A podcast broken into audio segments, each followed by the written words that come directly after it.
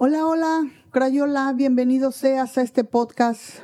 Oye, quiero pensar que si estás aquí es porque ya has escuchado la historia anterior y quiero darte las gracias por eso. Y si es la primera vez que me visitas, te invito a que vayas y escuches la historia anterior para que puedas entender esta. En este pod vamos a escuchar lo que vendría siendo la continuación de la historia anterior. Como recordarán, en la historia pasada vimos la vida de los antepasados de nuestro protagonista de hoy. Vimos cómo Adán y Eva, quienes fueron los padres de Caín y Abel, tienen más hijos después que Caín mata a Abel, ¿verdad? Un tercer hijo al que llaman Set, que quiere decir Dios me ha sustituido el hijo que perdí. Y veremos también una historia de la cual yo creo que todos hemos escuchado. Se trata de la Torre de Babel. O sea, hoy tendremos dos historias en una. Bueno, después que nace y muere Seth, pasan muchas generaciones, nueve para ser exactas. Y la Biblia dice que Dios ve que la maldad del hombre va en aumento. La tierra se ha corrompido delante de Dios y está llena de violencia. El hombre siempre está pensando en hacer lo malo y solo lo malo. Entonces Dios, viendo tanta maldad en ellos, se pone muy triste y se arrepiente de haberlos hecho. Así que dice, he decidido el fin de todo ser, porque la tierra está llena de violencia. Pero, ¿verdad? Aquí viene el pero. Afortunadamente hay un hombre en la tierra que llama la atención de Dios un hombre justo que obedece a Dios en todo. No hay nadie más bueno ni honrado que él. Y estoy hablando nada más ni nada menos que de Noé. Dios lo mira con gracia y le cuenta acerca de sus planes, ¿verdad? Le dice que destruirá la tierra, que pero que lo salvará a él con toda su familia.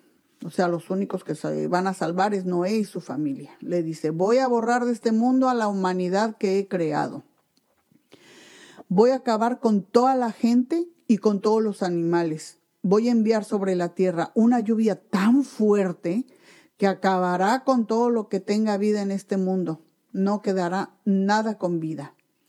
Acto seguido, ¿verdad? Le da las instrucciones de qué es lo que deberá hacer. Esas instrucciones las encontramos en el libro de Génesis capítulo 6, versículos del 14 al 22, y así con todas esas indicaciones que Dios le da, Noé construye el arca.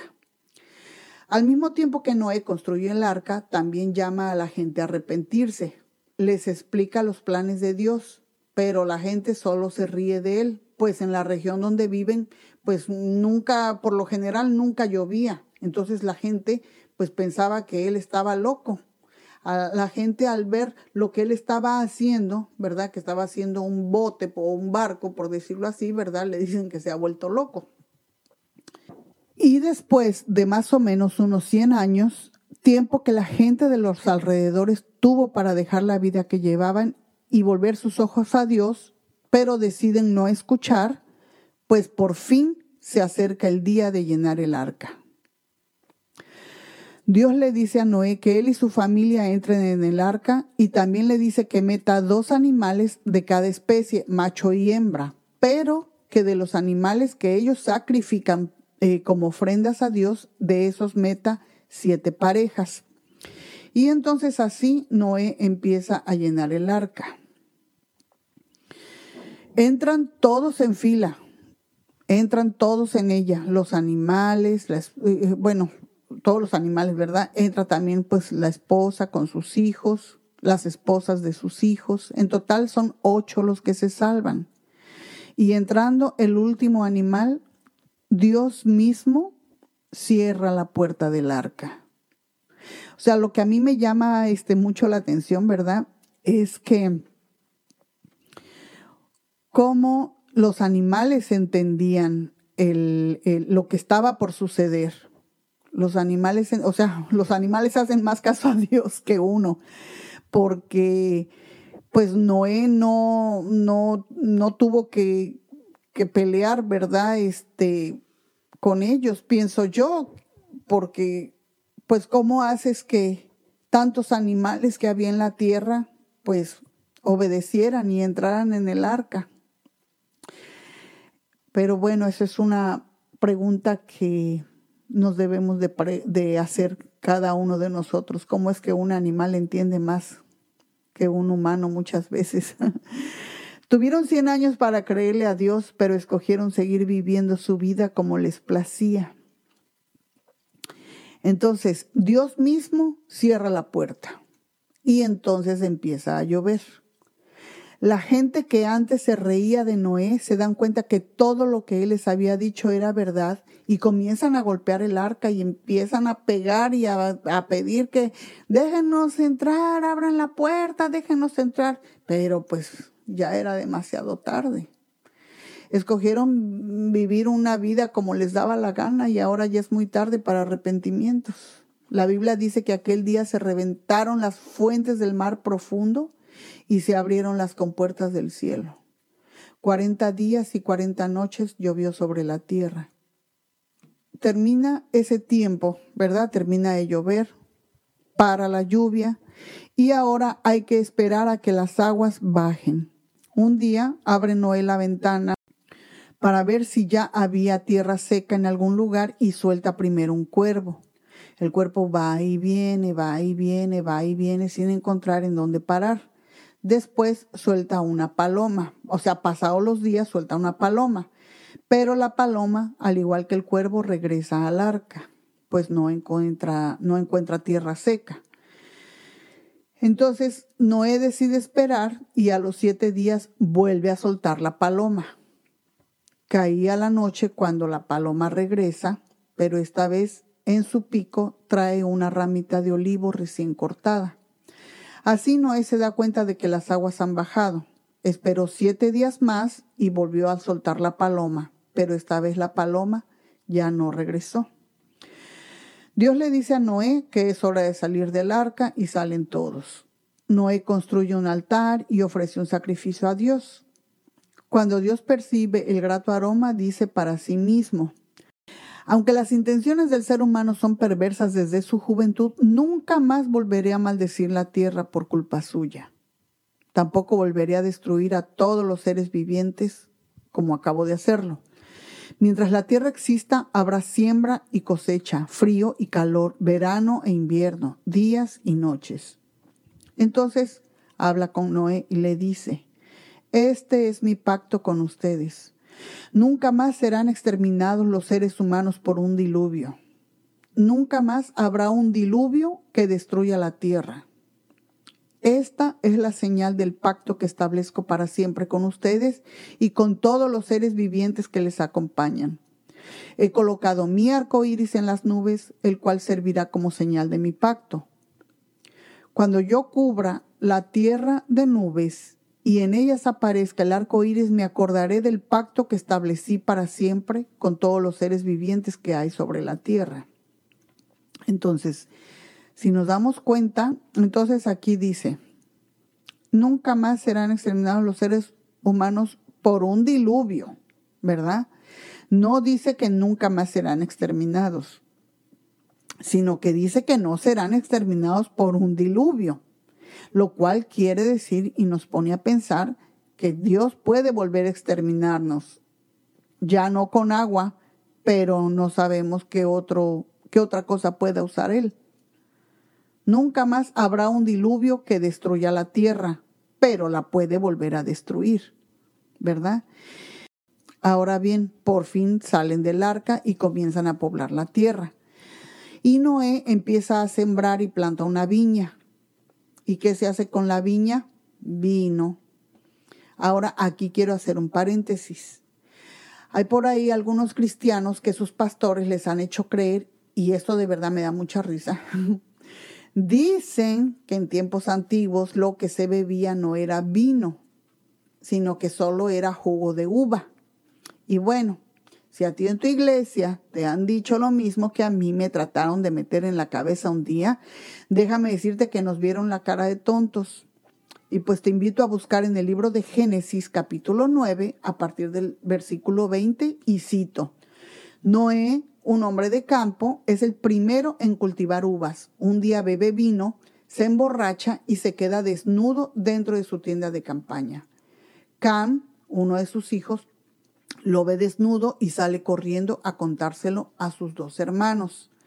Entonces Sem y Jafet tomaron una manta para cubrir a su padre que estaba perdido de borracho para no verlo desnudo y caminan de espaldas llevando una manta dejándola caer sobre su padre para, para taparlo.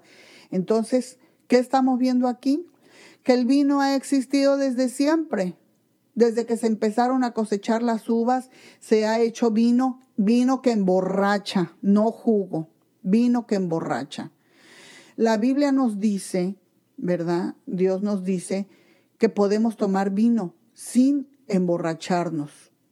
La Biblia dice, no se embriaguen con vino, pero no dice que no debemos de tomar. Incluso en uno de los apóstoles, Pablo, le recomienda a uno de sus, de sus alumnos que él tenía, el, alumno tenía creo que un malestar en el estómago o algo así, y le recomienda beberse una copita de vino todos los días, una copita, no emborracharse. Entonces, sí había vino en aquel entonces, sí se hacía vino.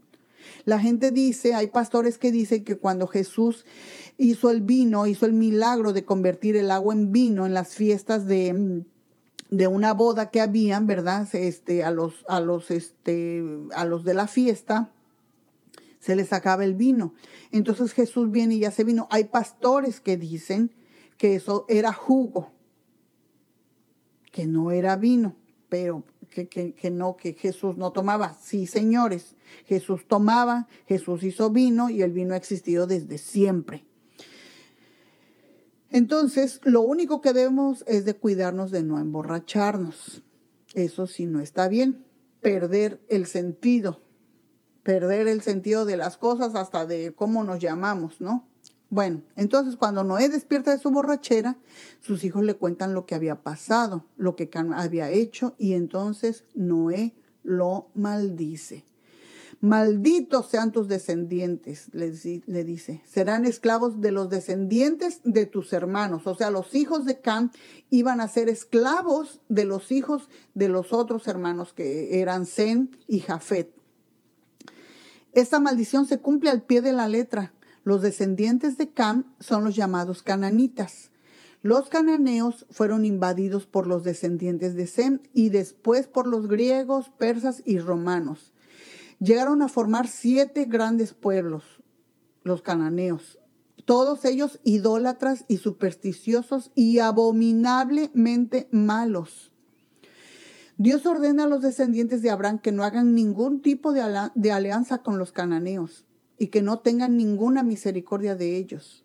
Les dice que no sigan sus ídolos, sino más bien que los destruyan, que no sigan sus costumbres y que no les tengan miedo.